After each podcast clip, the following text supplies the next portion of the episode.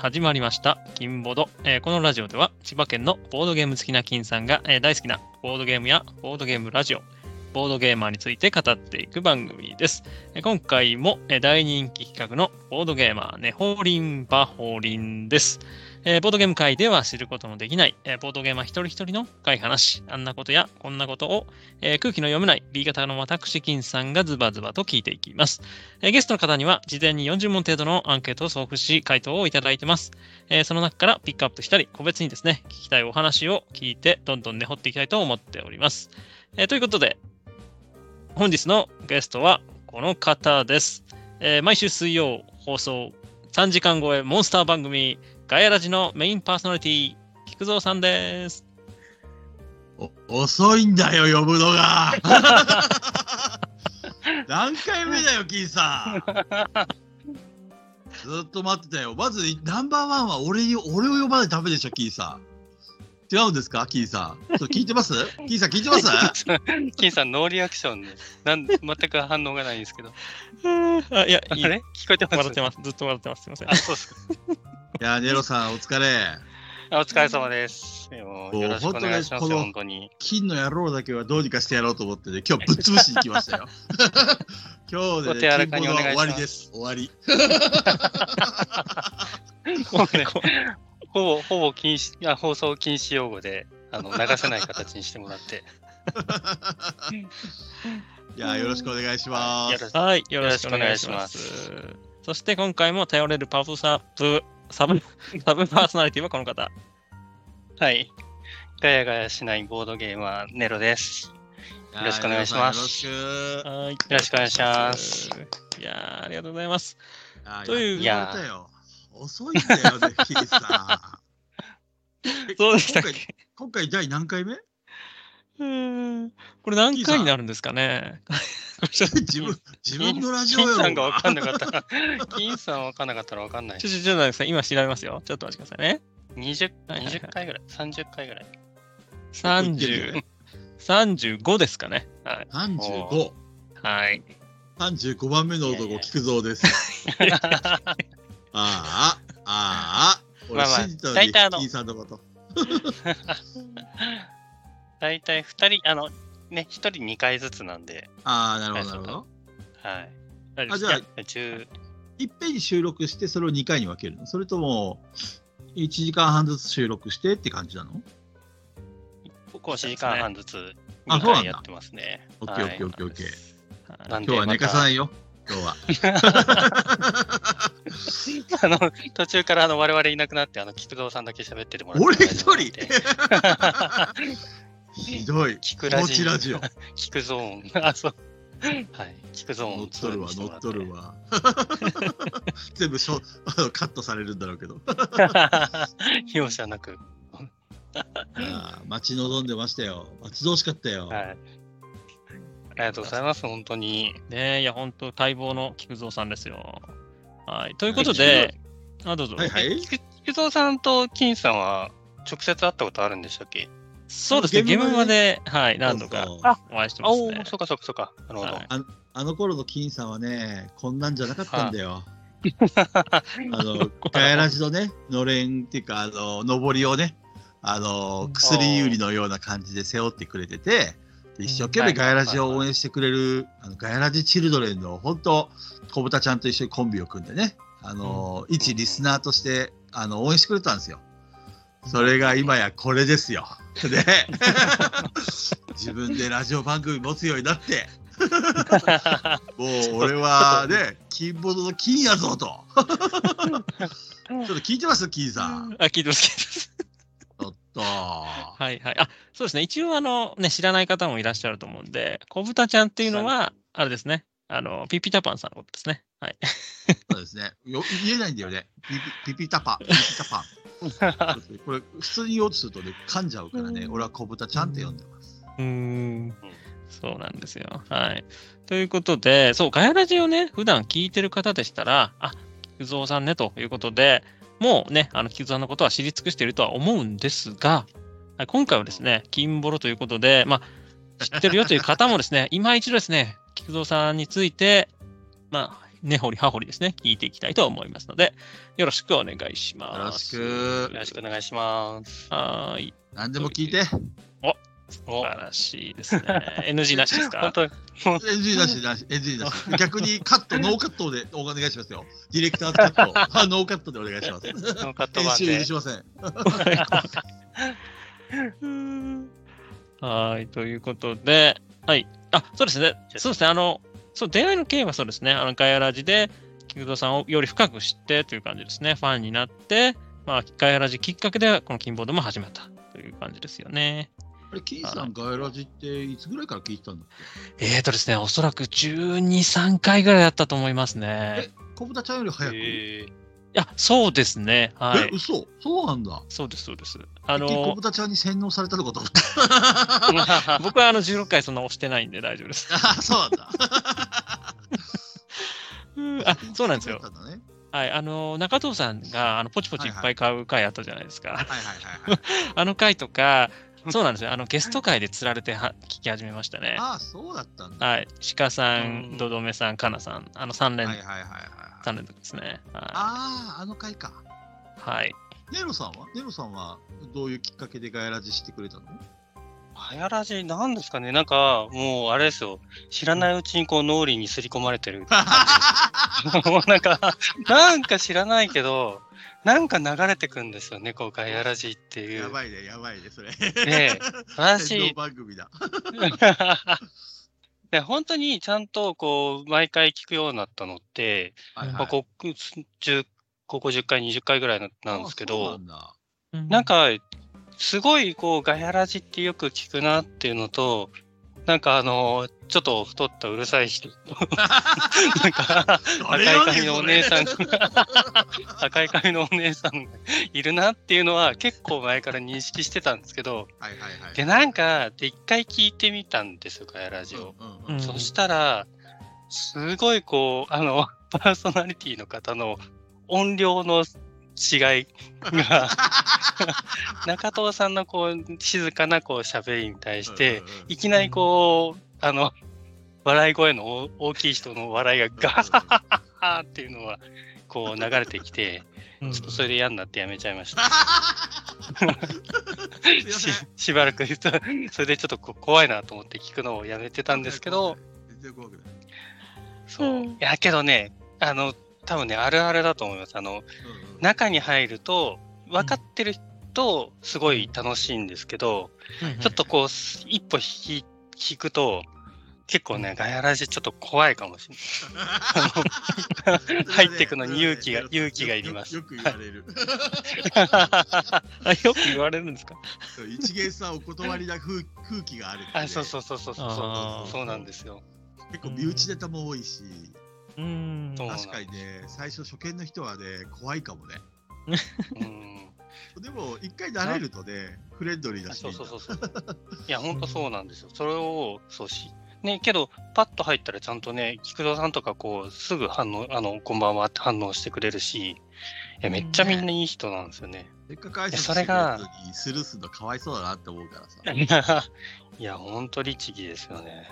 いえいえ。それが、それがこう、ね、お互いこう、分かってる関係だと入りやすいうんんですけど、はいはいはい。多分一生懸命、ね、自分が認識されてない状態だとこう、入りづらいですね、あれはなかなか。なるほどうんね。いや、そこどうしたらいいかな。でも、まあ、ペグちゃんとかね、みんなともさ、その辺の話何回かしたことあるんだけど、うんもううんうんいいんじゃないって話になって。まあまあまあまあ、そうですよね。あの、広く、広くなんかこう、なんだろうな、みんなにこう、ね、ボードゲームを普及していこうっていう番組でもないですし、そうだね。まあ、めっちゃ身内ネタ満載の、本当にこんなんでいいんだろうかっていう。いやいいと思いますよ。あの、あで、だんだんだんだんやっぱり耳にするとこう気になって聞き始めてっていうので、はいはいはい。みんなちょっとずつね、やっぱ巻き込んできますし。過去のね、だ大体なんか気になった人は、だんだん遡っていく傾向にあるね、アーカイブとか。うんうん、うんそうですね。いっちゃんなんか最近だいぶ聞いてるね。いっちゃんっていうのは、あの、雨宿りの、あ、どどこまで話していいんだ。大丈夫。あの、お客さんなんだけど、あの、雨宿りの、あの、ボードゲームカフェで常連のいっちゃんっていう人がいて、その人も、あの、雨宿りメンバーに紹介されて、ガイラジを聞くようになって、ハマってから、ハマってくれてからは、なんかどんどん今、あの、若い方、あの、古い、あの、アーカイブを聞いてくれるようになってて、うんあの、聞くたびにいいねを押してくれるから、いっちゃんがどのぐらいまで見てる、聞いてるのかっていうのがわかるんだよね。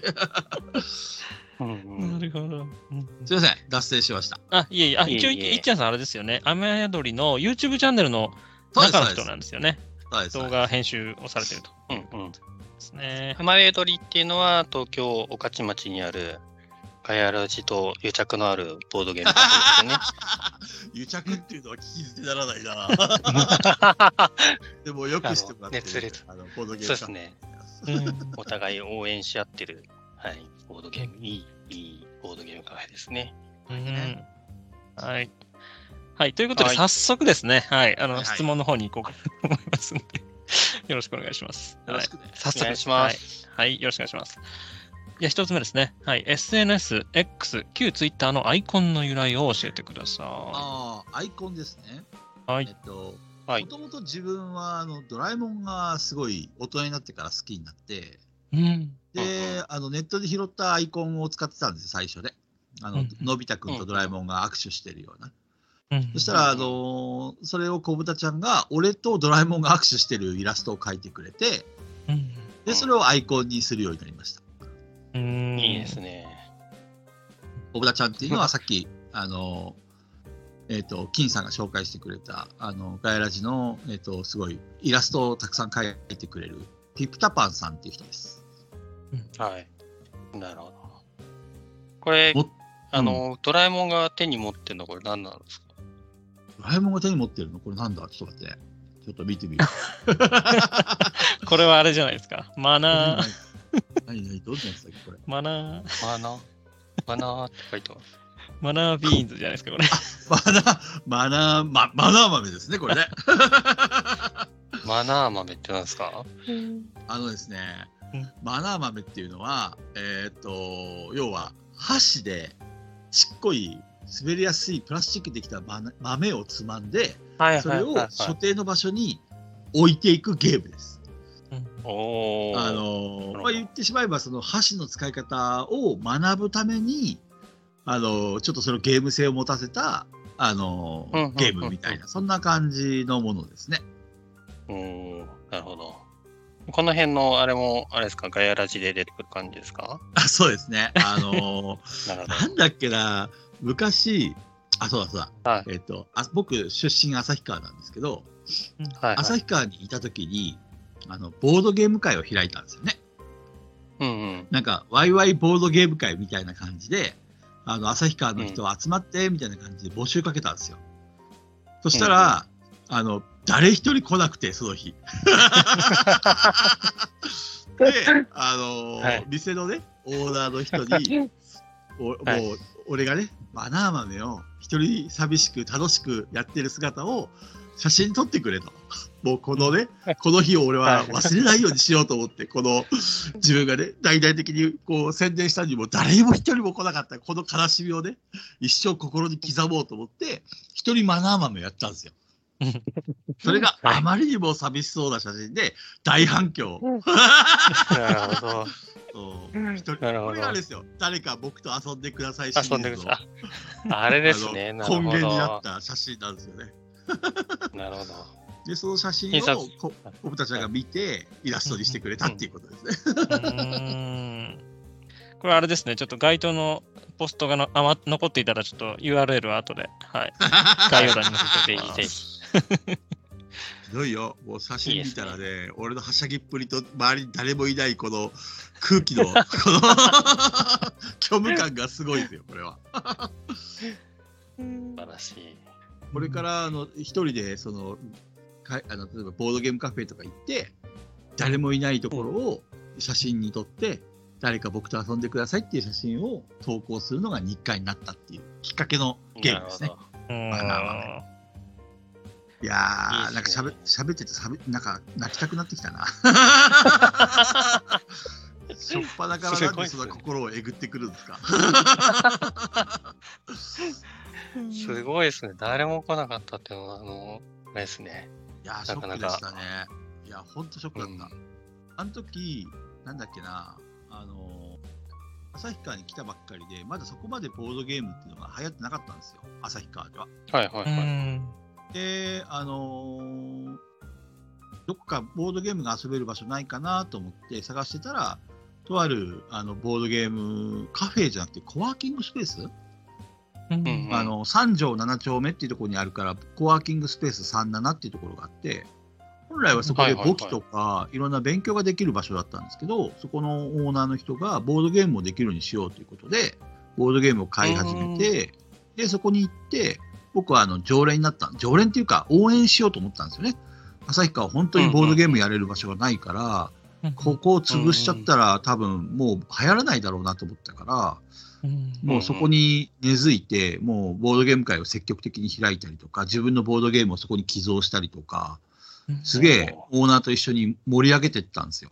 たうんだ、最初の頃はやっぱり、あのボードゲームで遊びましょうとかね、チラシを書いたりとかしても誰もこ誰も来なかったっていうか、めちゃくちゃ寂しかったですね。決して菊蔵さんに魅力がなかったわけでなくて、あんてこと言うんですか、本当に。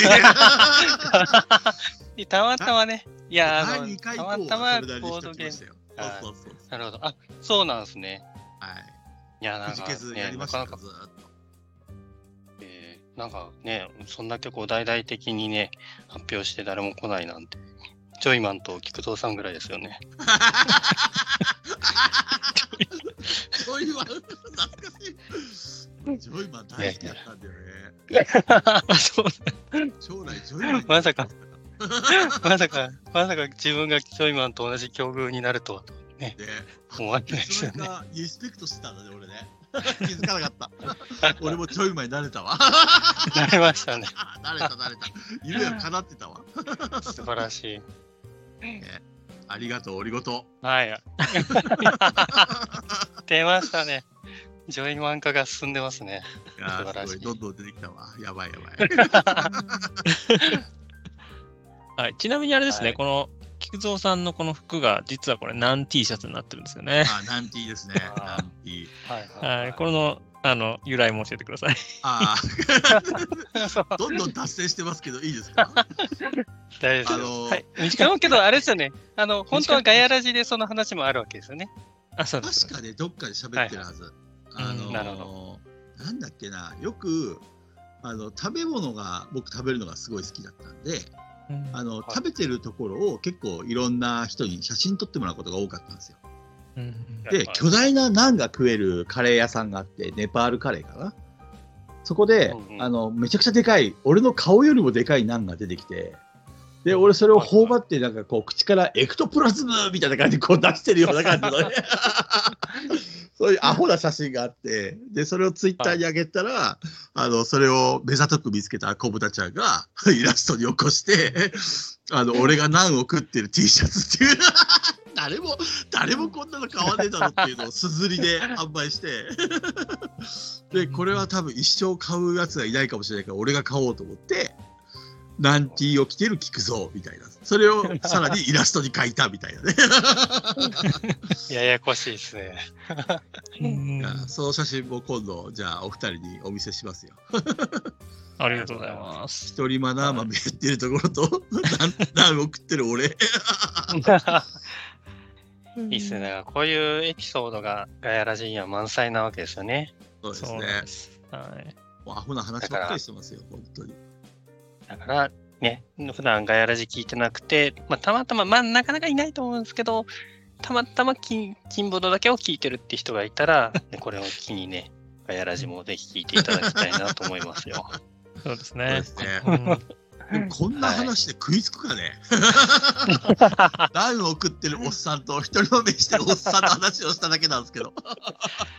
いや、でもやっぱりこの、はい、この回を聞いて、ちょっと菊蔵さんっておそらく大多数の人が、はいはい、はい。なんかこう、なんていうんですかね、ボードゲーム好きな、よく顔を出してる方みたいな、多分 それから認識だと思うんですよね。なるほど、なるほど。うん、結構あの顔出しされてる、なんかこう、ね、あのボードゲーマーみたいな、いう浅い知識の方が大多数だと思うんで、ぜひですね、あの、菊蔵さんの魅力をですね、し知っていただいて、はい、ガヤラジの方も聞いていただければと逆にお天しか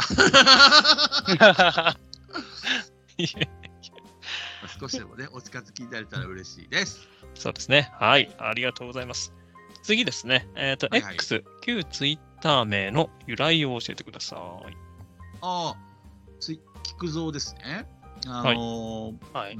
ーもともと自分はあの18歳あの、うんうんえー、と高校卒業してから、えー、とゲームデザイナー学園っていうあの自分ゲーム業界に入りたかったんですよ。うんうん。で、えっと、その専門学校に行くためのお金を稼ぐために、あの新聞小学生っていう、まあ、し要は新聞配達をしながら奨学金がもらえる制度があって、うん。それで朝日新聞を配ってたんですよね。朝刊という刊を。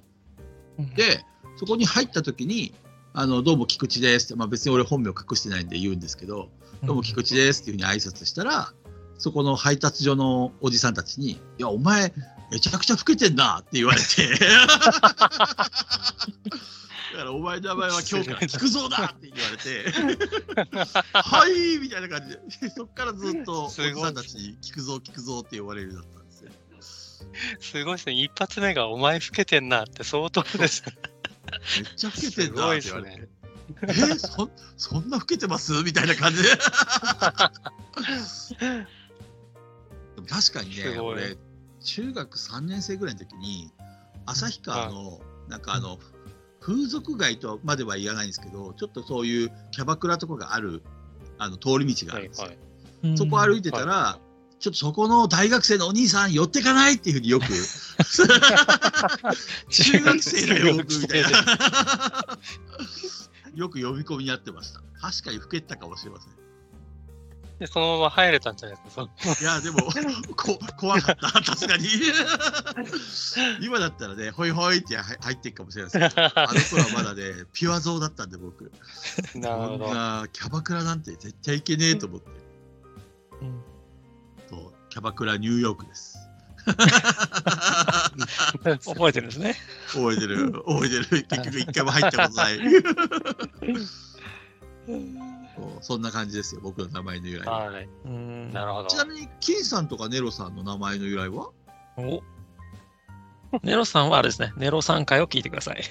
ネロ3回。あ、ぜひネロ3回があるんです、ね。喋ってあますね。るんですよ。ありますね。へー金さんは？昔、私、あれ、あ、か、立ってますかね ?1 回で言ってるかもしれないですけど、第1回？すごい声してますけど、ごめんなさい。大丈夫？ガラガラ、ガラガラ聞きました。あの、まあ、本当単純で、あの、私も名字遠山なんで、遠山の金さんですね。なるほど。遠山の、ちょっとそれ名前負けしてません？大丈夫ですか？いやいやいや大行さんですからね。俺、金さんとリアルで会ったことありますけど、どう見ても遠山の金さんじゃないですけど、どっちかというと、あのうっかり八兵衛とか、あの辺のポジションな気がする。あれ？わかりますね、それ。ちょっわかるよね。わかるよね。うっかり八兵衛だよね。格差にしといてください好きな感じですね。格差にいや、格さん、格さんではないな。助さんでもない。やっぱりうっかり八兵衛だな。じゃあ今日からうっかり金さんっていうことでどうですか？ちょっと長いですね。え、金さんで子供の頃からずっと言われてる感じですか？えーっと、どこですかね？いや、子供の頃はなんか違う、なんか名前のあだ名でしたね。金さんは自、分で僕は金さんですっていう名乗りを それ誰かに名付けてもらったんですか？就職してからとかですかね。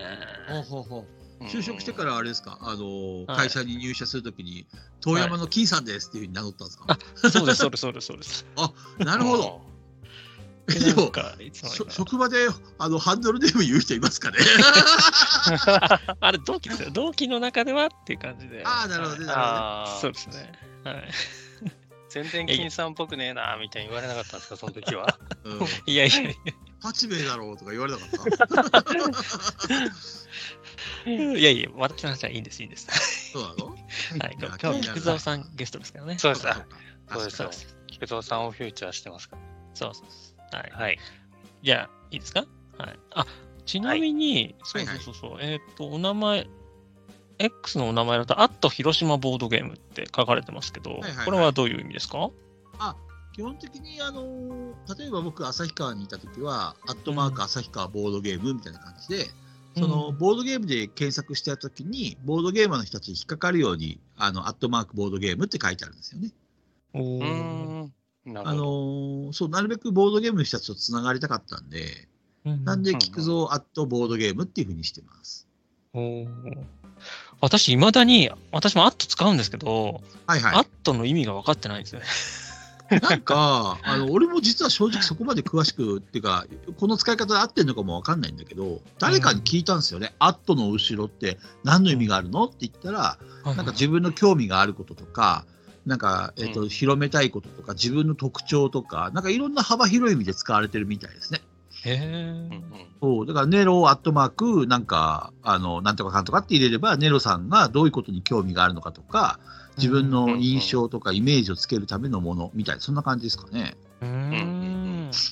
なるほど、そう、まあそうなんですよね。あ、どうぞ。あまあまあ、なんでもいいんですよね、要はね。ちょっとと、うん。名前だけだと分かりにくかったりするんで、ちょっとうん。プラスで情報をつけるって感じですよね。そうそうそうそう。ちなみにすごい細かいんですけど、菊蔵さんのこの X の ID の菊蔵はい。はい37って、この37って何か意味あるんですか？ああ、それはあれ、さっき話した、えっ、と、ボードゲームカフェ、あれ、あ、あ違う違う、あの、は、コワーキングスペース 37? はいはいはい。あのー僕が通ってた、あの、ボードゲームが遊べるスペースがあったんですけど、うんあの、そこの37から撮ってます。おー、そうなんですね。うん、もともと僕ツイッターやってなかったんですよ。で、あの、旭川に行って、えっ、と、その37の、えっ、と、コワーキングスペースに通うようになって、で、うんここのコワーキングスペースを盛り上げないと旭川のボードゲーマーは育たないなと思ったから、うんあの、ツイッターのアカウントを作って、で、そこから情報発信をしてたんですよね。うんうんうんうんうん。今は僕あんまり正直言うとボードゲームそこまであの熱入れてやってないんで、あの、あんまりボードゲームの情報は発信してないですけど、うん。あの頃っていうのはもう本当にボードゲームをあの365日遊んでたんで、あの、で、うん。顔出しの写真とかもすげえアップしてたんですよね、あの頃って。そしたら、ややっぱりこう、楽しそうにしてるのを見て、あの、うん旭川の、えっと、ボードゲームに興味を持ってくれた人が、そのコワーキングスペース37に来てくれたり、あの、札幌の方はもうすごいボードゲームカフェとか、ボードゲームがすごいたくさんいたんですけど、なんか旭川がちょっと盛り上がってるみたいだぞ、みたいな話になって、あの、うん僕たちが札幌に行ったり、札幌の人が旭川に来てくれたり、みたいな感じで、すごい交流が広がったんですよ。おーそう、だからツイッターはだいぶ、あの、旭川のボードゲームの人たちとつながるいいきっかきっかけになってくれましたね。うん。うーん。なるなるほど。ほど。もうはいちゃんよくそういうところまで見てくれますね。あ、いやいやいや、い いや本当ねね、あの、菊蔵さん、しっかり、あの、結構ね、あの、ゲストの方でもいろいろあって、いくつかあるんですよ、パターンが。あの、はいはいはい。ちゃんとこう、菊蔵さんってしっかりこう、プロフィール書かれていると思うんですけど、ちゃんと書かれている方、はなんかこう、なんですか、なんか、なんか日記帳になってる方、意味のないね、言葉を書いたりとか、まあ、ネロさんもそうなんですけうんど、いや、これありがたいですよね、菊蔵さん。あそうそうなんだ。で、デロさんディスる意味ありました？なんか。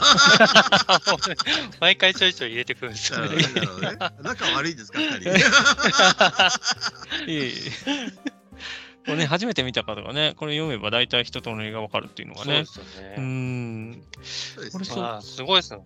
フォロワーも5200人もいますもんね、だって。でもほとんどあれですよ、出会い系とか、なんか、そう。なんか風俗そうどうとか、すごい来るんですよ、なんか。すごいその、ね、アットボードゲームってつけてるボードゲームワードがいっぱいいるんだと思ったら、こう、家出少女とか。半分ぐらいはな、んか変な、そうそうそうそう。あの、なんか神神町少女とか、なんかそんな。一緒にお泊まりししたいルナちゃんとか、ミルクちゃんとかいっぱいいますね。いっぱいいるんですよ。あのね、これね、みんなに教えとくと、最初に、はい。あのー僕、フォローしてくれた人は必ずフォローバックしてたんですよ。あのーありがたいからね、フォローしてくれるだけで。で、それを何回かやったときに、どうもそれを踏んじゃったみたいなんだよね。その、要は、そのああ、なるほど。変なアカウント。そっからなんかすげえ、あの、俺のモテ期が始まったんですよ。めちゃくちゃ女子大生とか、あの、そういう上町少女とかすげえ来るんですよね。で、最初で、あ、これ嬉しいと思って、フォローバック、フォローバックしてたら、途中でね、ちょっと気づいちゃったんですよね。なんか、この人たちのなんかツイート見ても、誰一人つぶやいてないんだけど、みたいな。で、もう、あ、騙されないぞってことで、今は放置してます。めちゃめちゃいますよけど、こう。やばいわがままなさくらん、さくらんぼちゃんとか、ムチムチのレノちゃんとか。いいでしょ俺、俺、モテモテなんですわ。すもう上手ですね。ごいんですわ楽しい。止まらないよ、本当に。いいっすね。はい。で、ちょっと後ほどね、このスケジュール、あ、プロフィールの話もさせていただけ、うーん、取っていこうかなと思います。はい。じゃあ質問に戻りますね。はい。いや、だだだあの、なんかこう、さやなちゃんとか、すずかちゃんとか、こう、あゆみちゃんとかの中に一人バッシーっていうのがポッいて、ちょっと笑ってしまいました。そそれもね、あれですよ。みあの、あのあれですよ。危ないアカウントだから触らない方がいいですよ。確かに、これ踏んじゃうと危険です。そうそう、踏んじゃうと、あの、どんどん来ますよ。わかりました。気をつけ危ない。危ないです、それ。はい。はい。すいません、ね金さん。はいはい、大丈夫ですよ。は。はいい次ですね。えっ、と、あ、これもちょうどいいですね。どこのボードゲームあるでしょう？地元を教えてくださまず、地元は旭川です。い。うん。えーっと、僕は旭川出身、旭川育ちで、18まで旭川にいました。うんで、はいそこから東京に上京して、えーっと、専門学校、ゲームの専門学校に入って、えーゲーム業界に就職して、でそこから、うんえーっと、名古屋に、えーっと、東京には28までいて、28から名古屋に行きました。うんで、ゲーム業界はえその時辞めて、えっ、と、コールセンター業界に入って38まで、えっ、と、コールセンターで、えー仕事をしていて、で、うんえー違う、38か。で、そこからさらに、えっ、と、38で旭川に戻ったんですよね。うん。で、5年間ぐらい旭川でいて、そこから、えー広島に、えー転職のために来ました。うんそれが43かな。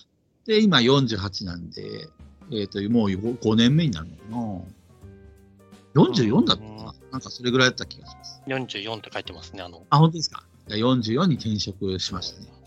小売業に転職しました。うん。はい。一番ちょっと聞きたいのが、もうこれもしかしたらガイラジとかで話されてるかもしれないですけど、はいはい。あの、菊蔵さん、先ほども話されてましたけど、僕、あの、ゲームデザイナーになりたくて、実際にゲーム会社にこう働かれてたって話じゃないですか。はい。こう夢であったこうゲーゲームデザイナーになって、ななんで辞めちゃったんですか？ああ、それは、あの、話すとな長いですよ。長い、長い。これを語るともう深い三話深い話があって、あのーゲームに飽きちゃったんです。あ、そうなんですね。これあれですよね。あの、あの、ガヤラジでもね、あのの、不動産のエピソードということで語られてますよね。ね人気企画なんですよ。なるほど。あのー本当にゲームが好きで、小学校3年生ぐらいにファミコンと出会って、もう本当にもうゲーム、好きあらばゲームしようって感じで、ずっとゲームばっかりしてたんですよ。ファミコン、スーパーファミコン、PC エンジン、うんメガドライブ、プレイステーション、セガサターン、もうとにかくね、あの辺が大好きだった。うんうんで、17ぐらいの時に、あの、なんか、やってて面白くないなって思ったんですよ、ゲームが。17ですか？そう。まだスーパーファミコンぐらいの時かな。なんか、もう、あの、自分で作った方が面白いゲーム作れるんじゃないかって思ったんです、その時。なるほど。はいだか、ら、ゲーム業界入って、あの、すげえ面白いゲーム作ってやろうと思って、その時うん。僕、商業高校に行ってたんですけど、学校の先生に相談して、で、あの、いや、ゲーム業界に行きたいと。でも、うん。あの、うちは貧乏だから、行く金も手段もない。どうしたらいいって相談したら、あの、新聞配達の専門、あの、新聞小学生っていう制度があるから、それで学、専門学校行ってみたらっていうふうに教えてもらって、で、東京に上京してきた。そんな感じですかね。うんうん。そう。で、えっ、と、ゲームを作って、やっぱり最初の頃はね、ゲーム作るのが楽しくて、もう本当に、就一番最初に就職した会社で、働いて3日目に、あの、おい、菊池ってね、お前、あの、寝袋持ってるかって言われて、え、寝ほ袋何のことだと思ったら、お前の寝床はそこだって言って、机の下に、ここに寝袋引いて、明日から泊まれって言われて、で、ああはいみたいな感じで、そこから3ヶ月間缶詰。あの、1回も家に帰して、え一回あの家に帰って、あの着替え持ってこいと。で、これからもうお前缶缶詰だって言われて、あ、はいみたいな感じで、もうイエスサーの世界だったからね、あの時は。えー、ああの、まあ、それからもうほとんどプライベートなし、24時間ずっと会社にいるみたいな、そんな生活が27、8ぐらいまで続いたのかな。うーん。で、まあ、その時若い頃はね、あのゲームが好きだったから、作るのもね。うんだから、あの、なんちゅう、多少きつくても、別に全然それが普通だったし、なんとも思わなかったんだけど、まあ、ある時ね、あの、すごいショックなことがあって、あの、なんだろう、まず、自分が夢だった自分オリジナルのゲームを作ることはできたんだよね。で、一旦それが夢が叶った後に、まあ、次の新しい。ゲームでも考えようかなと思った時にさ、ちょうどその、作り終わった、えー時に1ヶ月ぐらいお休みがもらえたんだよね。あの、大体ゲーム業界って何,、何ヶ月も缶詰された後に、一つのプロジェクトが終わると、まとめて休みがもらえるみたいな、そんな感じのサイクルなんだけど、その時にさ、あの、俺の大好きだった、あの、藤子不二雄 F 先生が、あの、うん。亡くなってたってことを、あの、しかも数ヶ月前にし亡くなられてたってことを、その時初めて知ったんだわ。でうんうんうん。そその時に、あれ、俺、なんか、ゲーム業界にいると、その外界との、なんていうの、その、大事なものを失ってるような気がするって思ったの。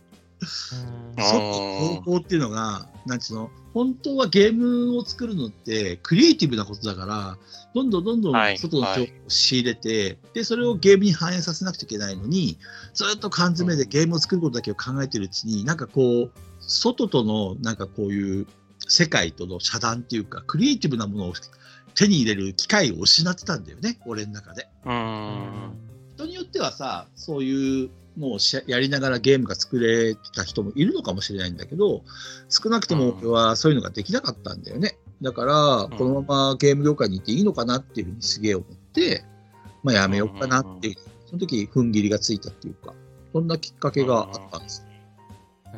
まあ今だとね、そういうことスマホとかインターネットとかでね、情報は流れてくるかもしれないですけどね、当時はそんなにね、まあ、テレビと、テレビなんて見,、ね、見てる時間なかったら、それこそ情報入ってこないんですよね。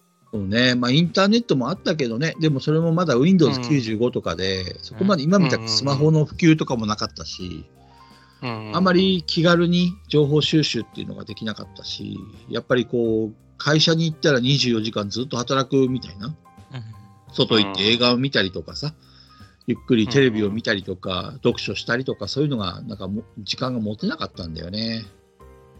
だからなんかこう、残りのね、まだ若かったから、あの、方向転換するならもうこのタイミングだよなと思って、28の時にゲーム業界を辞めたと。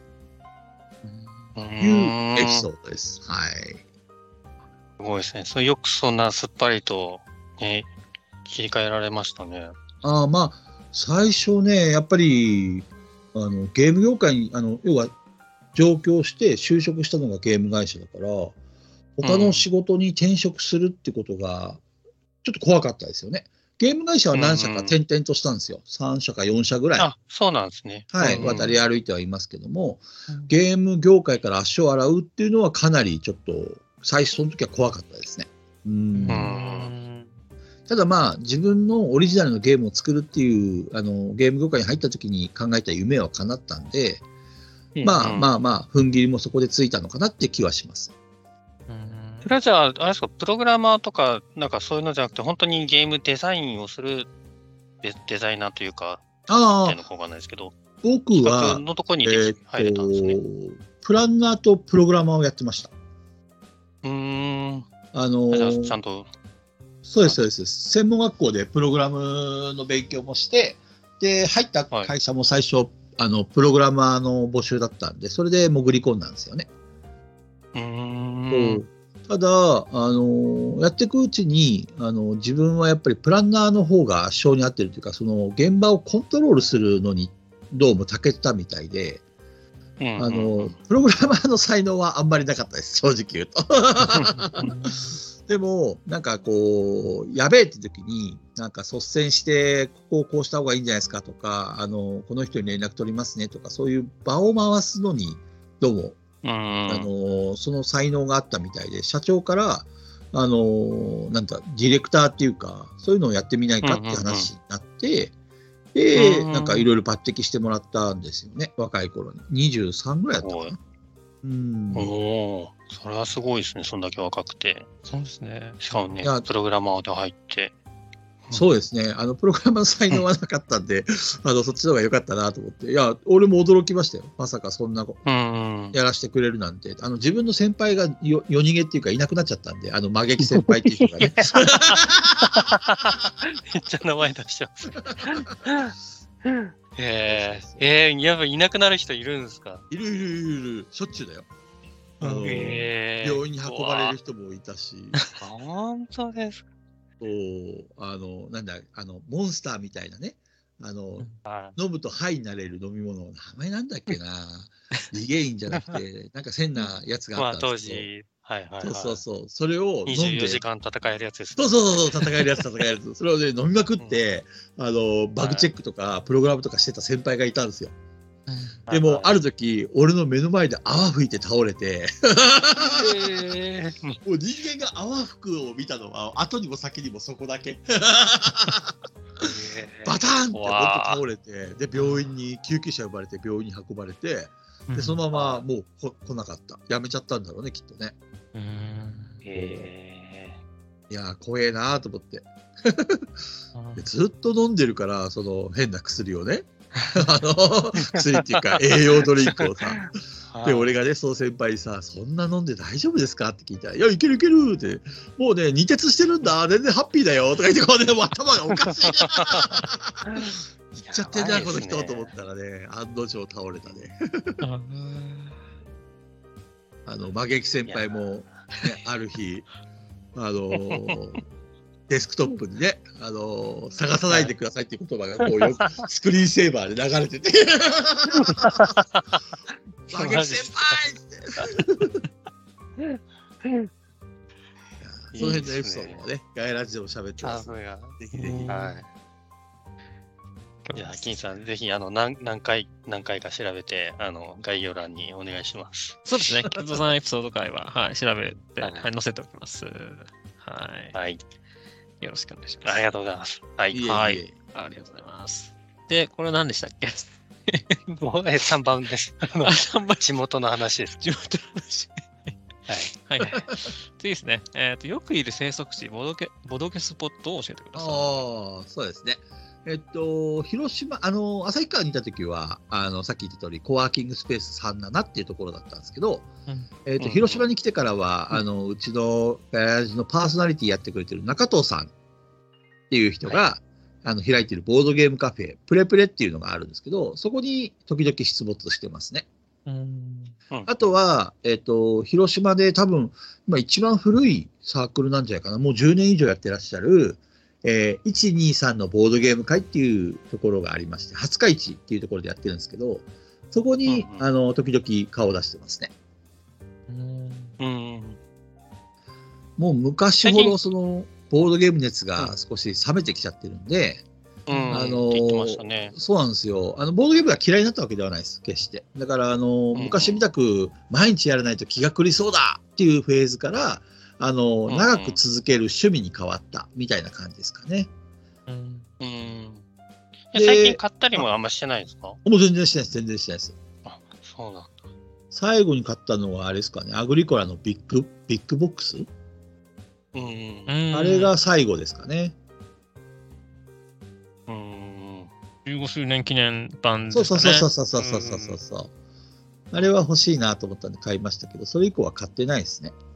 うんただ、プレプレとか123に行けば、最新のゲームを遊ばしてくれるんで、まあまあ、そうですよね。なんだっけな、最近あれやりましたよ。あのーなんだっけ、猿がいっぱい出てくるゲーム。あの、猿とか チンパンジーとか。ね。そうそう。ああアフター、アフター猿アフター猿っていうゲームを。あれ面白いですね、なかなか。そそうですよでも触れられてましたね。うんうん、そうなんですよ。あの、菊蔵さんといえばね、お面白くないゲームはバッサリこう切り捨てるで有名ですから、本当ああ、は、そうです麻生さんね。がおすすめされてるのは本当、はい、間違いないですね。つまんないゲームはクソゲーの一言で。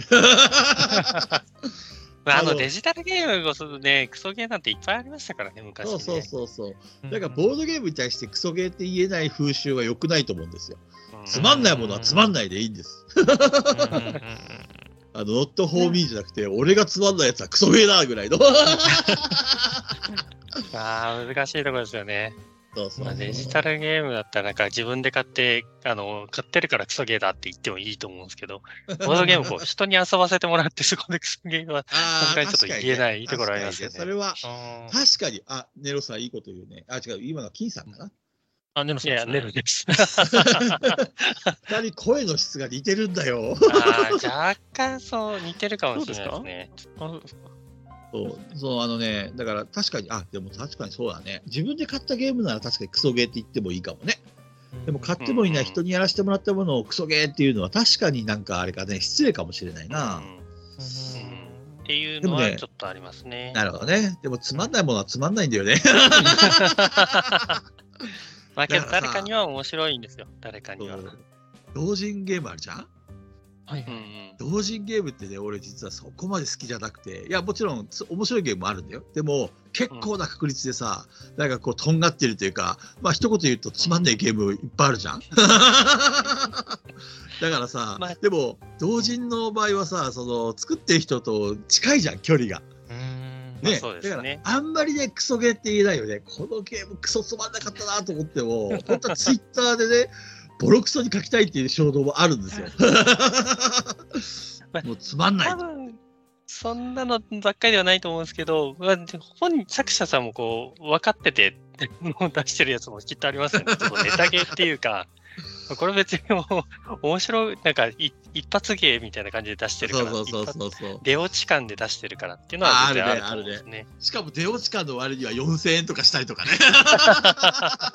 なんだこれと思ってね。いやでもね、同人ゲームはなかなか今までツイッターでクソゲーって言ったことはないですね。うんちょっと忖度しちゃいますね。そこは、ここはぐっと、はい、こらえてもらって。でもここではな、ここでなら言えますよ。ネロさん。言いましょうダ。メですよ、ダメですよキー。さん。ダメですよ、ダメですよ、ダメですよ。金物を潰す気で来てますよ、ね。危ねえ、危ねえわ。ダメです、ダメです。わかりました。じゃあここはね、大人になります。はい。ちなみにイニシャルだけ言いましょうか、イニシャルだけでも。ちょっと聞きましょうか。あ気になりますね。は いああのね、あの、俺がすげえクソゲーだと思ったのは、うんえっと、あの、なんだっけな、なんか、皿を数えるゲーム。イニシャルじゃないじゃないですか。皿をね、数える、なんか意味不明に美少女をはい書いてるんですよ、イラストに。はいはい。でもゲーム内容はなんかねお皿を数える感じのゲームでななんかゲーム性が崩壊してましたねこれは。でなんだろう1回やっただけだったら、あのーつまんないかどうかわかんないから俺それ7回ぐらいやったんですよ。あのーうんどっかに面白い要素があるかもしれないと思って。でも、はいはい。どうやっても面白くないし、で、これ最後聞いたんですよ、みんなに。いや、知ると。これ、これクソゲーだよねって。面白くないよねってみんなにね、聞いたら、うん、みんな、みんながね、うん、面白くない。あれは紛れもないクソゲーだと思うんですけど、タイトル忘れちゃいました。大丈夫です。もう忘れといてください。もう一個言いましょうか？大丈夫です。はい、じゃあここれぐらい。はい、ありがとうございます。ということで、脱線をしましたが、まあ、よくいるのは、プレプレさんと、あと123そうですね。のボードゲーム会。一さんは非常にいいいいところです。あの主催者の方が女性の方なんですけど、うん。うんすごい。女性ならではの気配りっていうのがもう本当にすごい。俺は無理。俺がゲーム会開いたら誰一人来ないですから。またねあれですね僕と遊んでください。40人、50人とか。再び。あ、そんなに？えー、そんなに遊ぶんですか？本当にすごい。うん。えあそこはね、自信持っておすすめできます。ーうんお素晴らしい。ちょっとじゃあ広島に行った方は、ぜひプレプレと、その1日3のボードゲーム会、はしごでって感じですかね。お願いします。はい、ありがとうございます。次ですね。えっ、と、あ、これこそ聞きたいですね。ボードゲームの初期衝動ですね。を教えてください。ああ、これはですね、これもいいですか？語ると長いですよ。キュッとしますね。キュッキュッと。キュッとね。オッケーオッケーキュッと、はい。あのーゲーム業界にいたときに、まあ、と時々休みとかもらえたっていうか、無理やり休み取ったりとかしてたんですけど、あのー自分の自宅でカルドセプトっていう、あのーまあ、これもボードゲームみたいなゲームなんですけどね、あのーうん頂きストリートとかモノポリーを、なんか、あのーモチーフにした、あのー陣取りゲームみたいなのがあって、最大4人同時プレイができたんですよね。それを自宅会を開いたんですよ。要は自分家を開放して、みんなでカルドセプトのそのデータを持ち寄って、あの確かうんハードがプレイステーションやセガサターンだったんですけど、あのテレビモニターで4人同時プレイでサイコロ振ってすごろくっていうかその陣取りゲームをあのモノポリみたいなのをやってたと。で、その時に誰かがカタンを持ってきたんですよね。うんそれがうんボードゲームの一番最初にやった記憶に残っているボードゲームです。デジタル版じゃなくても、実はい際の、、リアルな。うんあのカプコンが出してたやついやですかね。、ではなくてですね、あの、本当にドイツの初期版でしたね、あれは。木駒ので、それやって、めちゃくちゃ面白いなって話になって、あのーで、やっぱりカルドセプトやった息抜きにカタンやるみたいな、そんな感じですかね。あの頃、その友達がいろいろ持ってきてくれてて、なんだっけな、エルフェン、エルフィンランド。それからエルフェンランドはいはいエルフェンランド、それから、えーっと、なんだっけな、アクワイア、はいはいはい。それから、えープエルトリコか。確かこの辺をね、持ってきてくれたんですよね。で、やっぱりこう、その友達は多分、あの、ボードゲームが好きだったんでしょうね、きっと。持ってくるゲームがみんな面白かったから、あの、ボードゲームも面白いねっていうのが最初インプットされました、そこで。うんうんうんうん。でも、その頃は僕はゲーム業界にいたし、えっ、と、やっぱりテレビゲームの方が好きだったんですよ、正直言うとね。うんだから、そこからはしばらくは、その、ボードゲームにはまるってことはなかったです。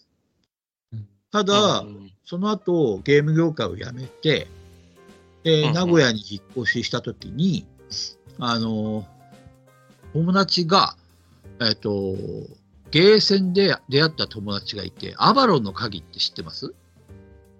知らないか。なんか、あなん聞いたことありますね。なんとなく聞いたことあります。これもね、結局やってることは、あの、あのモノポリーとか、あの、いただきストリートみたいな、それをゲーセンで遊ぶみたいな、デッキを作るんですよ、カードのね。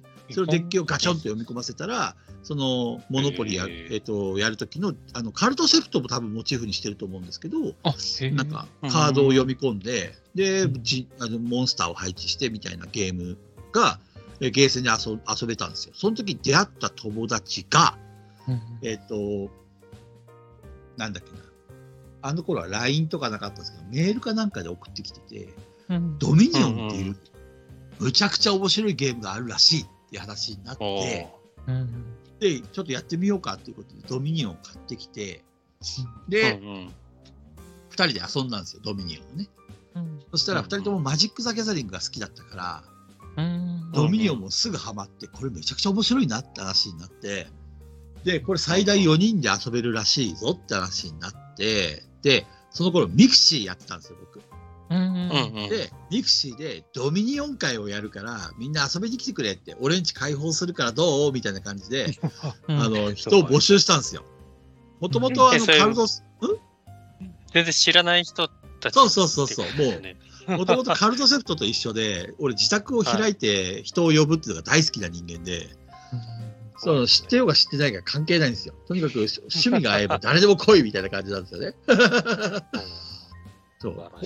結構ね、みんな警戒する人もいるのかもしれないけど、俺は全然んあまり警戒しないっていうか、あのうん。男も女もウェルカムみたいな感じでね、人を呼んでて、で、そしたらあの来てくれた人がいて、はい。で、その人たちとボードゲームを遊ぶようになって、そしたらその中にあのボードゲームの初心者の人がいて、その人がいろんなゲームを買ってきては、あのそのドミニオン以外にもちょっと遊びましょうよみたいな感じで持ってきてくれたんですね。うんうんそしたら、うんみんながそのいろんなボードゲームを持って、あのところはね、スティッキーとか、うんあとはなんかベルを鳴らすやつ、早く早押しで。あの、なんだっけな。ピピットですかね。いや、ピットピット、ピットも持ってきてくれたんですけど、ハリガリとかですか？あ、ハリガリ、ハリガリ、ハリガリ。うんああ、はいはい。あの辺の本当に初心者用のゲームとか最初持ってきてくれてて、そのうちだんだんこういろんなゲームを持ってくるようみんなが持ち寄り始めたんですよね。で、うんいつの間にかオレンジがあのボードゲーム会場みたいな感じになって、うんうんうーん。11畳ぐらいのそんな広くない部屋だったんですけど、8人ぐらい集まって、うんあの金曜日の夜にあのボードゲーム合宿やるよって言って、あの夜から日曜の夜8時までも大開放してて。みんな寝泊まりしながら飯食って、なんか鍋やったりとか、ボードゲームやって、こう、うわーって遊んで、そんなのを毎週やってました。毎週ですか。そうまあ、ずーっと遊んでましたね。あの、うん名古屋の時は。うんそんな感じですよ。その子こうその頃の人とも今もつながりあるんですか？えーっとですね、あんまりそこまで、あのー積極的な、あの、あれはないですけども、つながりはあります。うんうん。ううんーん。あの、LINE も、あの、つながってるし、時々明けましておめでとうとかね、あの、そういう挨拶は交わすことはありますね。うんその時のあの人がこの人みたいな、そうそうそうそそういうのはう。、あの、なんかじ、はい。なんだっけな、東京にいてカルドセプトを自宅会やったきたやってた時のメンバーも今ツイッターでつながってますね。おお、つながってるんですね。カルドセプトやってたメンバーで仲良かったやつは全員ボードゲームにハマってます今。そうなんですね。結局カルドセプトもあのボードゲームじゃないですか。あのうんうんうん頂きストリートやモノポリーをモチーフにしてるから、だから絶対ボードゲームにハマるんですよね。うんうんうんうんいや、そうなんですよ。私もね、あの、ハマってたんで、あ、めっセプターですか、もしかして。セプターです。絶対そうなんですよ。おカルドセプトはセプターって呼ばれてましてね。あなたもセプターですか、うんうんみたいな感じで。あの、テチュロンさん？あうんの、西洋のテチュロンさん、あの人も実はあのセプターでして、で、うん俺が自宅会とかやった時に、あのー俺のとこには来てくれなかったんですけど、俺が大阪に遠征行った時に、あの、おうんまだ髪の毛が生えたテチュロンさんと会いました。で、なんだっけな、その西洋に、あの、っていうのが大阪に有名なボあのボードゲームが遊べるカフェがあるらしいって話を聞いて、で、うんうん。あそこ行ってみようかななんて思ってたら、向こうから連あの、テチュロンさんの奥さんの方から連絡があって、菊蔵さんですか、うんうん。っていうふうに言われて、ああ、菊蔵ですけど、どちら様？って言ったら、いや、実はその、あの、西洋の、おあの、マスターやってるのは、実はテチュロンで、あの、前に菊蔵さんが大阪に遠征してくれた時に、そのテチュロンさんと付き合ってた、あの、相方が私です、みたいな話だって、ええー、っつって、あ、じゃああの後結婚したんだ、みたいな話で、ね。で、それで、あの、西洋にて、そしたら西洋に行ったらね、その時のそのセプターの大阪勢のメンバーが、あのー菊蔵さんが来るってことになって、わざわざ集まってくれて、20年ぶりぐらいに再会を果たして、う わあ、みんな懐かしいと思ってね、お会いしまいいっした。すね。うんみんなボードゲーマーになってました。すげえなと思って。だから彼らも20年間ずっとそこ、こう大阪で交友があったんでしょうね、きっとね。ううんん。いや、いい話ですね。やっぱり一つの趣味をずっとやってると、なんかこう友達が増えたりとか、うんあの一回ね。そう離れても、どっかのタイミングでまたあのつながる瞬間があるんですよね。ううんん特にセプターは結構あちこちでつながりますね。うん。うん。すごいっすよね。20年ってすごいな。いや、20年も全然、あの、テチロンさんの髪の毛は失われてましたけど、ゆ友情はずっと続いてました。なるほど。そんな話ですよ。うーん。いいですね。結構そう、私もあの、やっぱりなんていうか、いろんな趣味とかやってきましたけど、はいはい。やっぱりこう、うんなんですかね、ボードゲームの界隈が一番なんか、なんていうんですかね、仲いよ仲いいなって思いますね。あみんな社会性があるっていうか、あれですよね。うんうん。ちゃんとあの親しき中にもっていうところで礼儀もあの持ってくれてるし、うんあのうん近すぎず遠すぎずみたいないい距離感なんですよね。うーん。こううんいや、そうなんですよ。うん。ね仲良くやれますよね、本当に。ボードゲームは本当にいい、いい、コミュニケーションツールっていうのはちょっと間違いかもしれませんけど、本当に仲良くなるいいきっかけになるゲームですよね、本当に。うん。まあけど本当にね、うんそういう側面ありますもんね。まさに。ね。そうなんですよ。だから、結構、あの、結構本当によくあるのが、なんかこう、なんていうんですか、こうやっぱこう、金ボロでやって、こう、ゲスト呼んでると、はいはい。大抵うんうんゲストとゲ、ななんですか、誰かと誰かが実は知り合いだみたいな、結構めちゃくちゃ多くて、はいはいはい。そうなんですよね。そうそう、だからぜひですね、この、もうみんな友達になってほしいなと思ってやってます。いい感じに、あの、なんか終わらそうとしてますけど、俺今日潰しに来てますからね。時間の方がね、はい、あります。はいはい。はい、ということでね、あの、テチノさんとのエピソードも飛び出しました。はい。はいありがとうございます。でぜひね、あ、そうそう、カルドセプトもね、本当まだやったことない方はね、ぜひ、まあ、カルドセプト、ねそう、カルドセプトやった人が、もれなくボードゲームになってるってことは、ボードゲーマーももれなくカルドセプトにはまるということですよね。その通りです。逆もしかりおっしゃる通りです。うーんぜひね、新作出てほしいですよいね。大宮ソフト、大宮ソフトってまだあるのかな？どうなんですかね。いやーもうあそこは作ってくれと始まらないでしょ。カルドセプトはそうですよね。そこが大事。うんうんわかりました。じゃあ、これを聞いてる 大宮ソフトの方、聞いてないでしょ、絶対に。ぜひね、はい、あの、熱い思いをね、聞いていただいて、というところですかね。はい、ありがとうございます。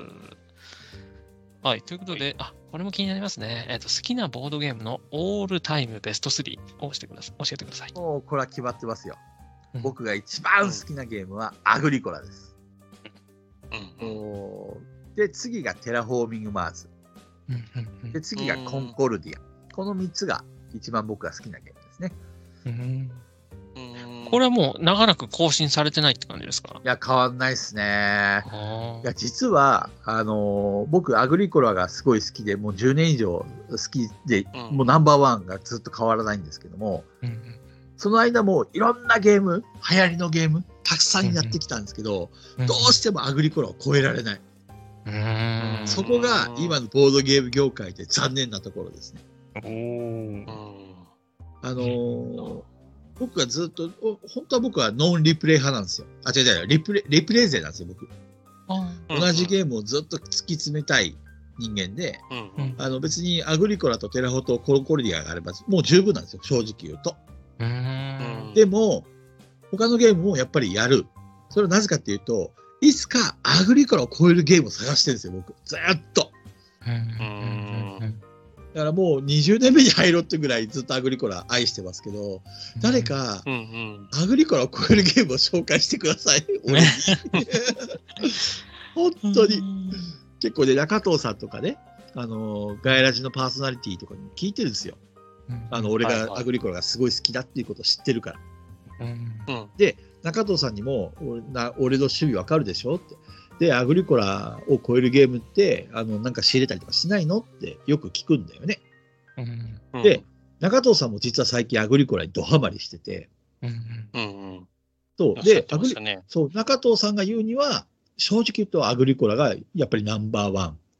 うんあの、うん。自分が思い入れがあるゲームはサイズだって中藤さんは言ってましたけど、でも、うん。うん。これこれだけ繰り返し遊んでるゲームはアグリコラ以外ないっていうふうに中藤さん言ってて、プレプレのオーナーである中藤さんが、あのやっぱりアグリコラがあのを超えるゲームはやっぱり今のところ僕もないと思う。あったら絶対菊蔵さんに紹介するからっていうから、だからね、ずっと待ち望んでるんですよ。うんな、なんなんでしょうね、アグリコラの良さ。ど、どこがおアグリコラのい一や、いい番いい質問、いい質問。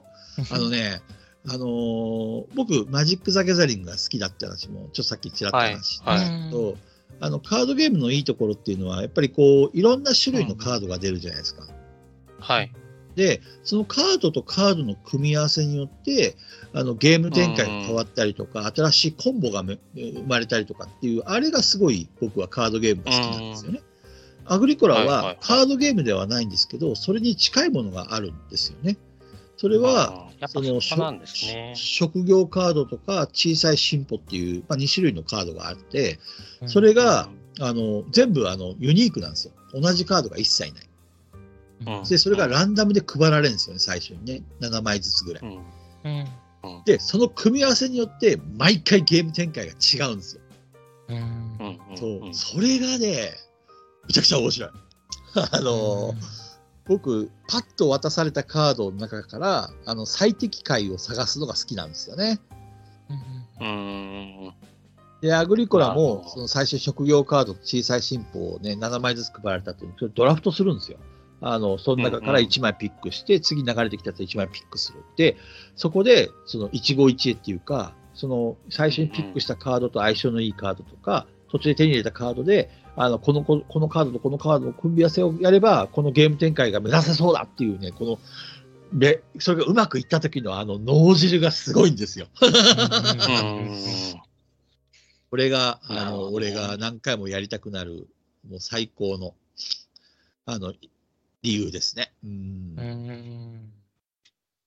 からテラフォーミングマーズもそれに近いものがありますね。あれもどっちかというとうんうんカードゲームに近くて、で、毎回ユニークのカードがランダムで配られて、で、火星開拓をしていくっていうゲームなんですけど、やっぱりこれも、あの、メンツやマップや、えっ、と、配られたカード、引いたカードによって全然展開が変わるので、あの、うんうん何回も遊びたくなる。うん唯一このコンコルディアだけは、うんなんで俺が好きなのかがわからない。そうなんです。コンコルディアはマップがいろいろ出てますけど、ね、カードはそんなにこう、種類がいっぱいあるわけじゃないですもんね。そうでもね、なんかしらんけど、このコンコルディアの作者のマック・ゲルツいるじゃないですか。うんはい。マック・ゲルツは俺すごい好きなんですよね。あの、うんマック・ゲルツのゲームだけは全種類持ってるんですよ、俺。あ、そうなんですそうなんですね。あの、なんていうんですか、こう、作者買いをすることは俺しないんですよ。だって、宇部先生の、うんあの、アグリコラ以外のゲームありますけど、うん最初はね、宇部先生のアグリコラが好きだからいろんなゲーム買いましたけど、アグリコラ以外は正直ダ作ですよ。そこまで。言いますねいやいやいや、オーディンとかね、あの、ヌースフィヨルドとかを、いやいやねちょっと面白いですよ。面白いけど、アグリコラはもう全然、あの足元にも及びません。あそうなんですね。オーディンもヌースフィヨルドも、あのね、パッパッチワークもいろいろありますけど、宇部先生うん。やでも、アグリコラを超えるものはない。うん、でも、マック・ゲルツのコンコルディアをはじめとする、あのナビゲーターとか、あのはい。いろんなゲームありますけども、みんなやっぱり面白いですね。うんうーん。でも、俺の好きなジャンルのゲームではないです。もう、コンコルディアラズが好きだ。これは証明できない。うんちなみに、コンコルディアも、あ、すみません。あいいですよ。コンコルディアも拡張がいっぱいあると思うんですけど、はいはい。菊蔵さんは何派でとかあるんですか？僕はもう基本マップです。ああ。の、コンコルディアの拡張マップは、これも結構した種類持ってるんですけど、はいはい。うんあの、実は、あの、あの基本マップ以外やったことないです。そうなんですね。なんかね、ひらあの基本マップで十分かなって。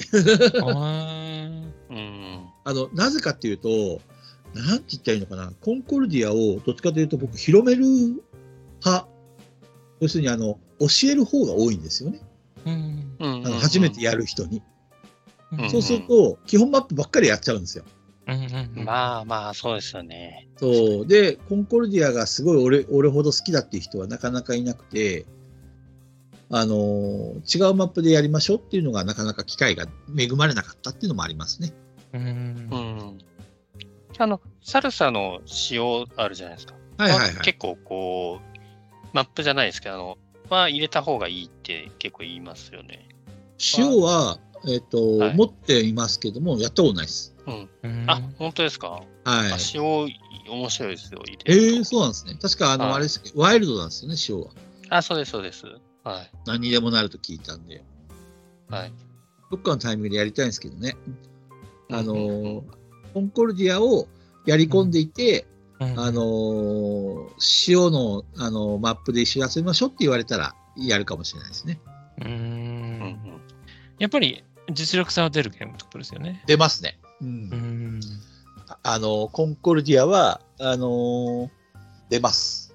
えーうんなんて言まあ、ったらいいかな。本当にルールすごいシンプルですよね。そうですね。4ページでしたっけ？あれ、インストも15分ぐらいで終わるし、ね。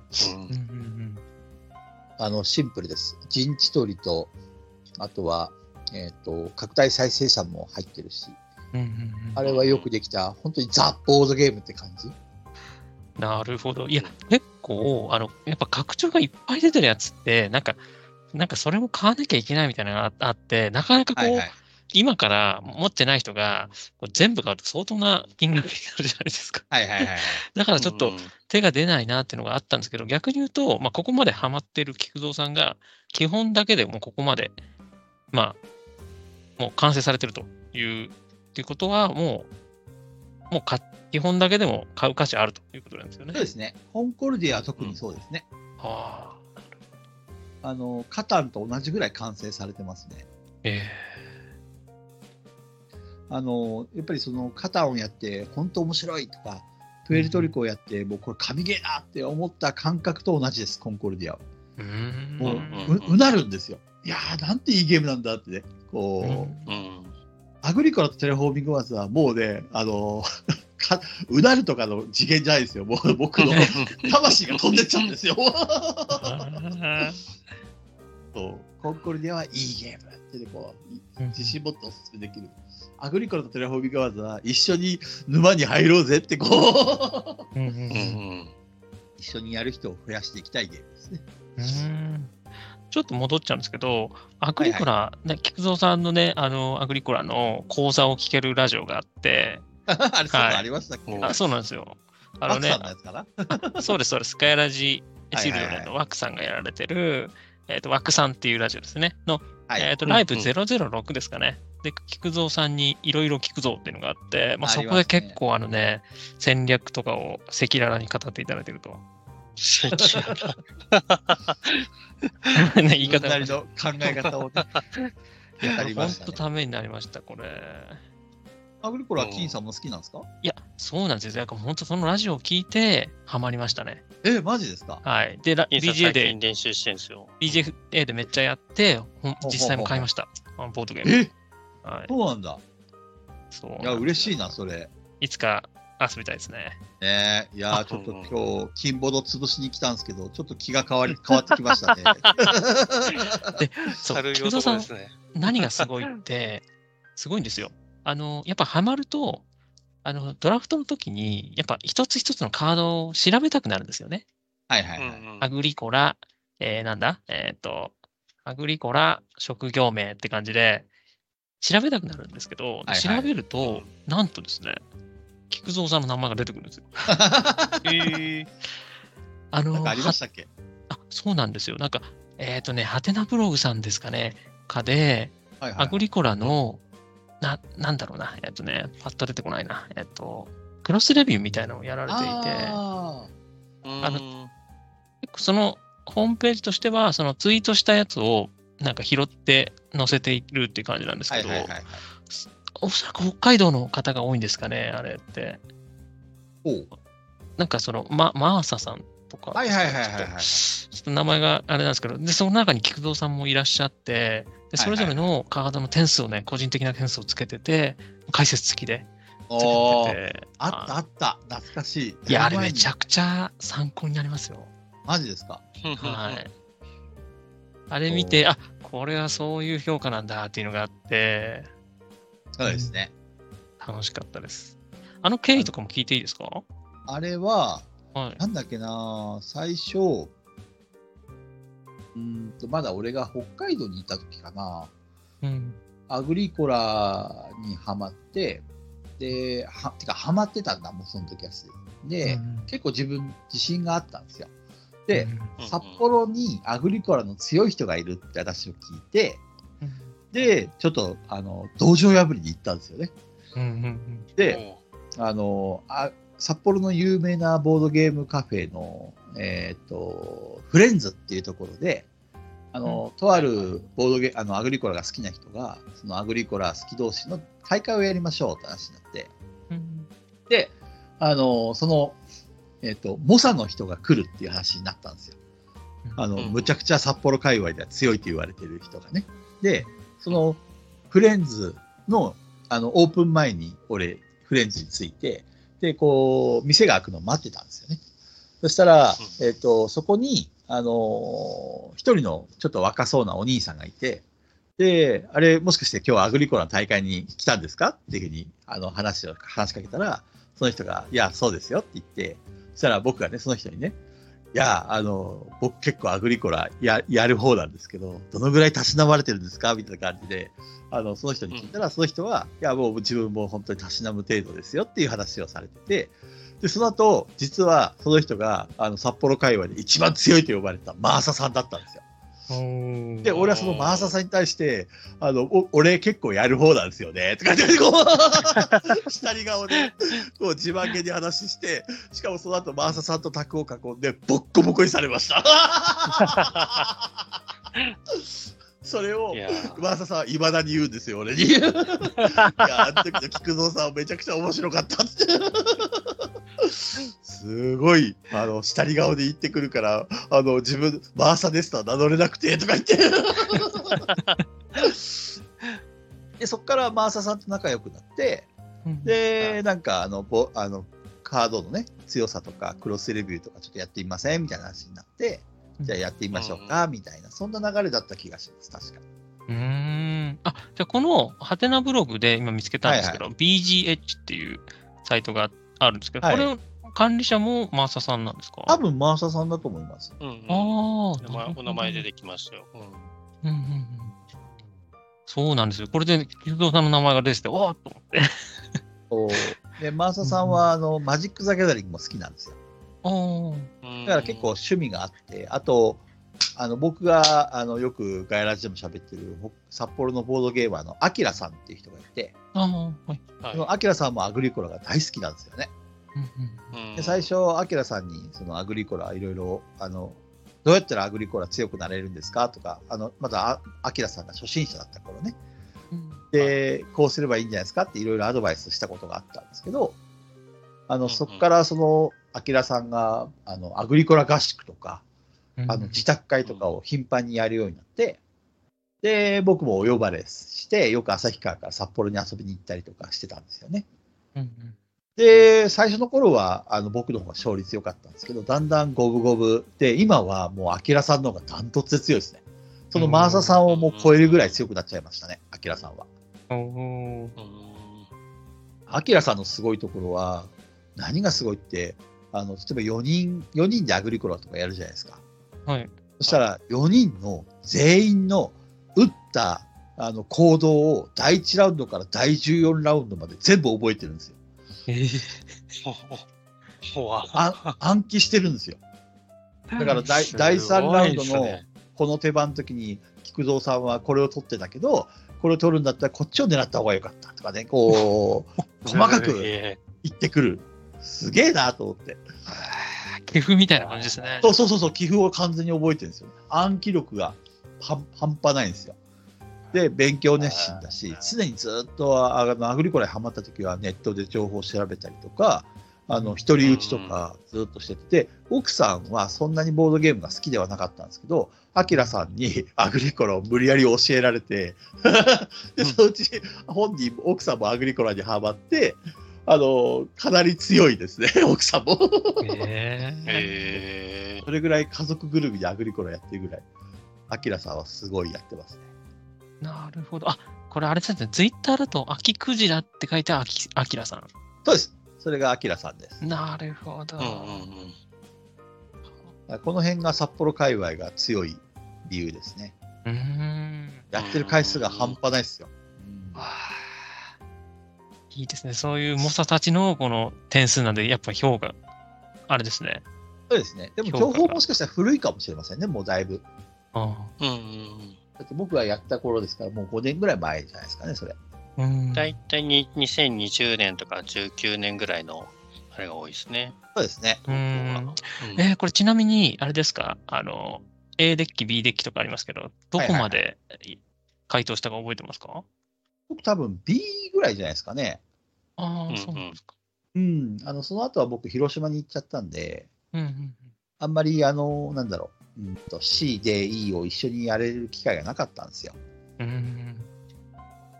この評価表を見る限りでは、そうですね、B までは大体入ってますね。そうですえーいや、ぜひですね、これ、あの、初心者ボアグリコラに、多分、すごい参考になってると思うんで、ぜひ、こう、再開してほしいですね。うんマーサさんに伝えておきますね。はい、私もこれ、これを見て、こう毎回こうドラフトのために、あ、ターンベースだったんですけど、はいはいはいこ。の一枚一枚こう全部検索して、あの評価を見て、こう学んでいったんで、め 偉いです、ね。ちゃくちゃ楽しいですよ。学ぶのが、あ、そこでそう使うんだ、みたいな。やっぱりね、こう、うまく組み合わさった時のあの感動は他のゲームにはあまりない、あの、うんところなんで、ぜひぜひ。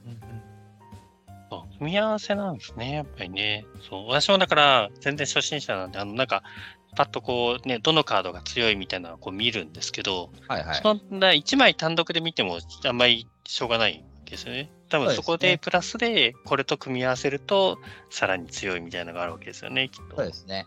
でもやっぱり強いカードっていうのは、単発で強いカードはやっぱり普通に強いです。うんまああります。うんあのーなるほど。サンプルで、ネロさんはちょっとわかんないかもしれないけど、あの、職業カードの中に森打ちっていう職業があるんですよ。はいはいはい。これ何かっていうと、あの、寮に、えっ、と、入った時に、えーうんうん木材1を払うことによって、えっ、と、まずうんうん足が1個もらえる。はいプラス、家族の数だけ食料がもらえるっていうカードですよね。うんうん。あのーめちゃくちゃ食料効率と、あと足が稼げるんで、これは強いんですけど、例えば家族が4人いるときに行けば、木材1本払うだけでうん足1と食料4が手に入るんですよね。あの、寮に落ちてる食料以外に。うんうん。で、しかもこのカードの強いところは、他の小さい進歩とか、職業カードに、量と組み合わせるカードが結構ある。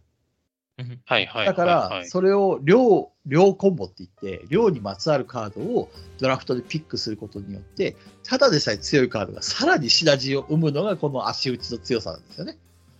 うん、森打ちか。も森打ちですね。そうそうそううんうんそういう感じでうん、なるほど。あのめちゃくちゃ強いカードを1枚主軸に抑えて、それにシナジーをどんどんどんどん付け加えることによって、一手で、うんうんあの複数の資材が手に入るようになると、もう手がつけられなくなります。なるほど。ドラフトはそういうのを意識すしてやるといいですね。なんかメインの軸があってっていうそうです、感じそうです、そうですそうです。例えば木材が、あの置いてあるスペースに行ったら何かが起きるっていうカードがもしあるとしたら、一枚一枚が強くなかったとしても、それが重なると、一手であの複数の効果が発動すると、やっぱり強いですよね。手番効率ですよね。例えば、日雇いに行くと何かが起きるとか、木材に何かが起きる、寮に何か起きるみたいな、これ、一枚一枚は強いけど、バラバラでやっちゃうと、あの結局その場所に行くのに3手番使うので、あのそこまで強くなれない。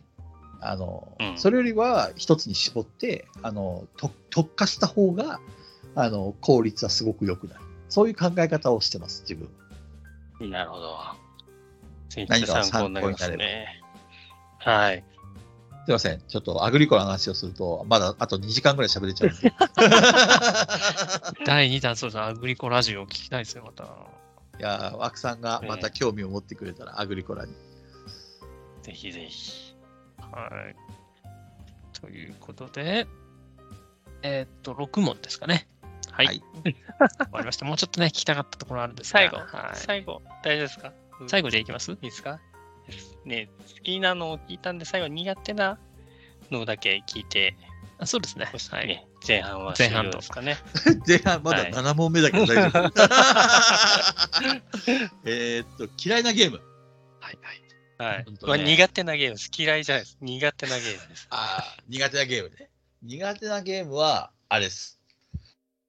えー、EXIT とか、アンロックとか、うんああいう謎解き系のゲームはダメですね。うん。あの、頭が回んないです。もうそもそもじゃなんかその、別にそういうボードゲームじゃなくても謎解き自体あんまり得意じゃない感じですか？うん。なんうんか、なんかああいうロジックっていうか、なんか発想トンチ？うんみたいなところあるじゃないですか。ああいう、うんはいはい。あれがねな、どうも俺は頭、脳が回らないみたいで、ちょっと苦手ですね。うんギャグはいっぱい思いつくのに、謎は、なんか得意そう謎は謎のままに。そうなんですね。そうなんですよ。なんかこう、無から生み出すのは得意かもしれませんね。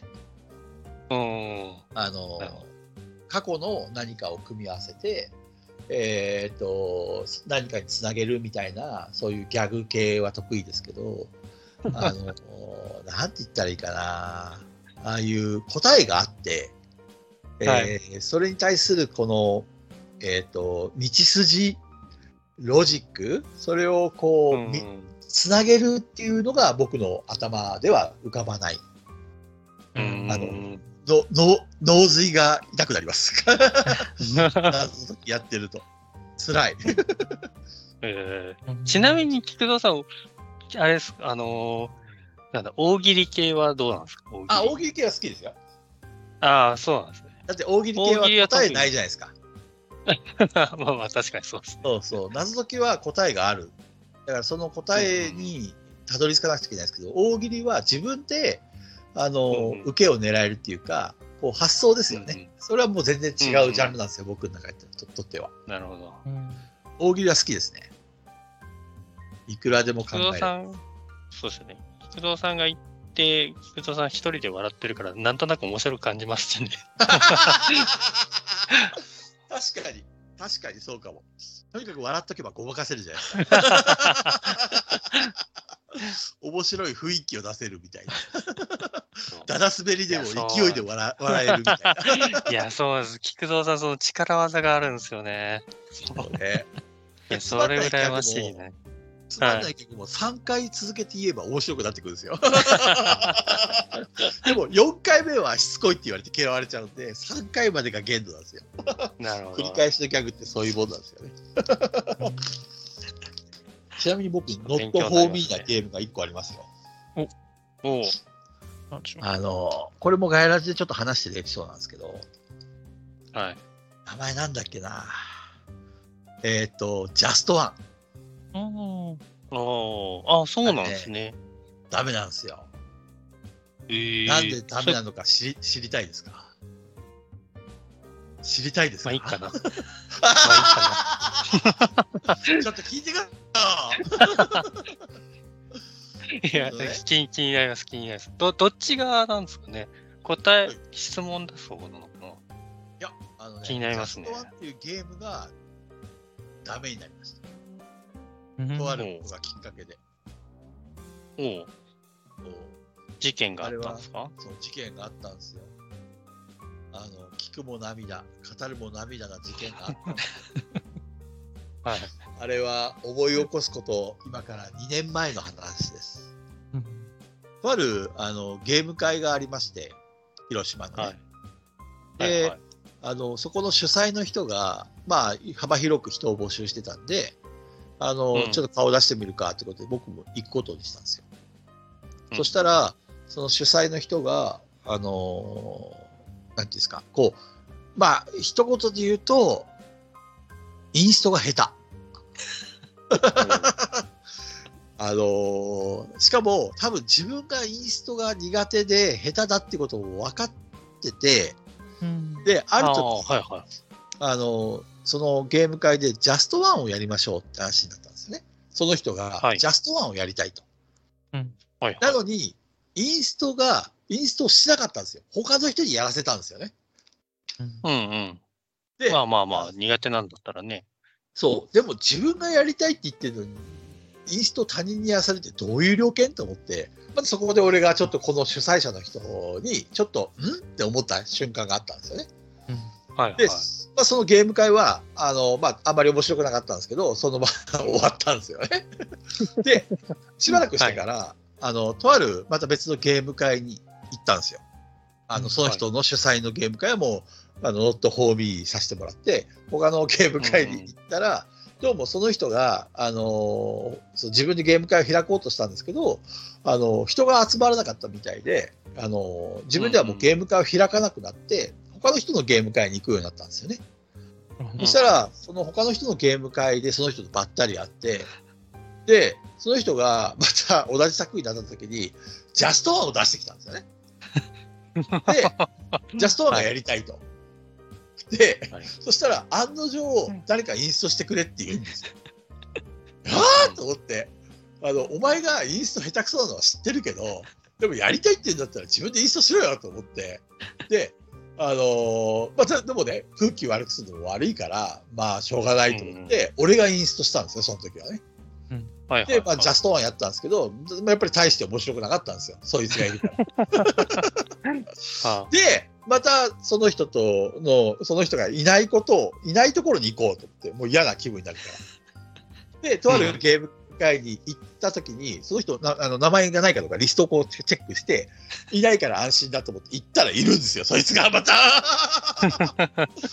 で、また、その同じ、運悪く同じ作品になって、ジャストワンを出してきて、もうお前、ふざけんなよって、またインストしてくれとか言うから、もうお前やれよって話になって。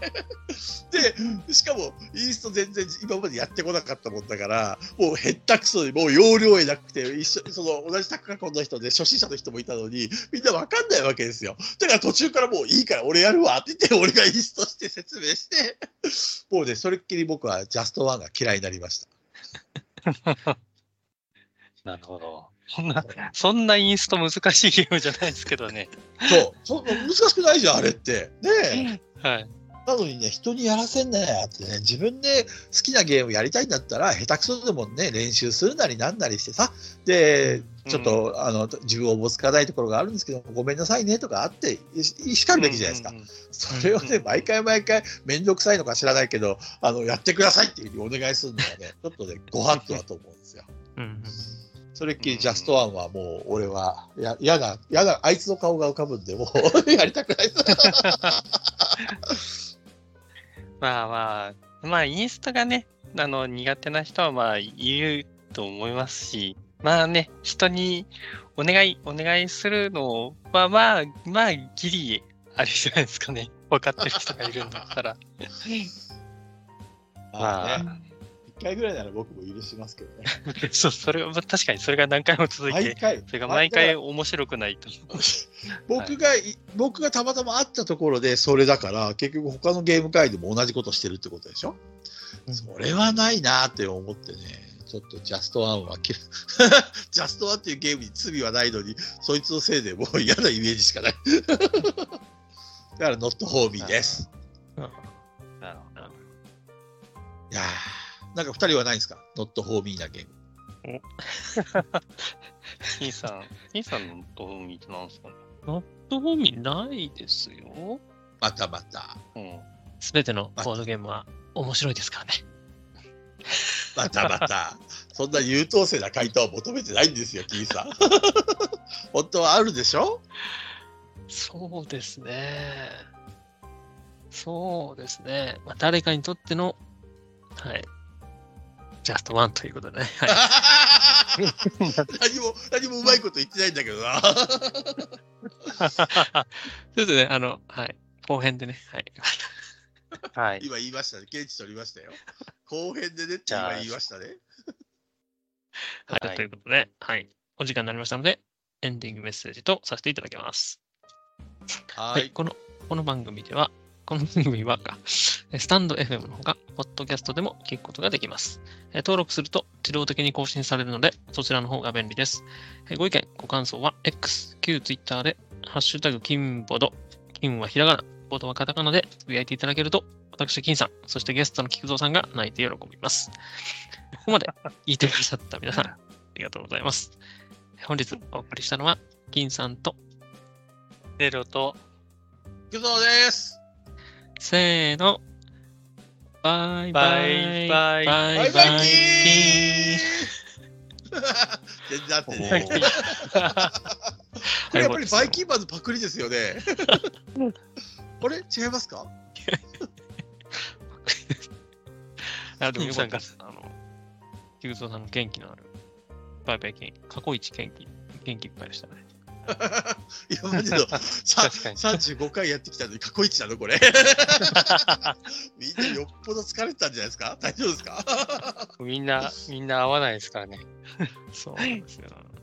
そして、あの、毎回、あの、うん金さんが、こう、時間が、11時半が過ぎるとですね、あの、小声になっちゃうっていう。なるほどね。ちょっとせかしてくるんですね。なるほど。すみません。いえいえいえ。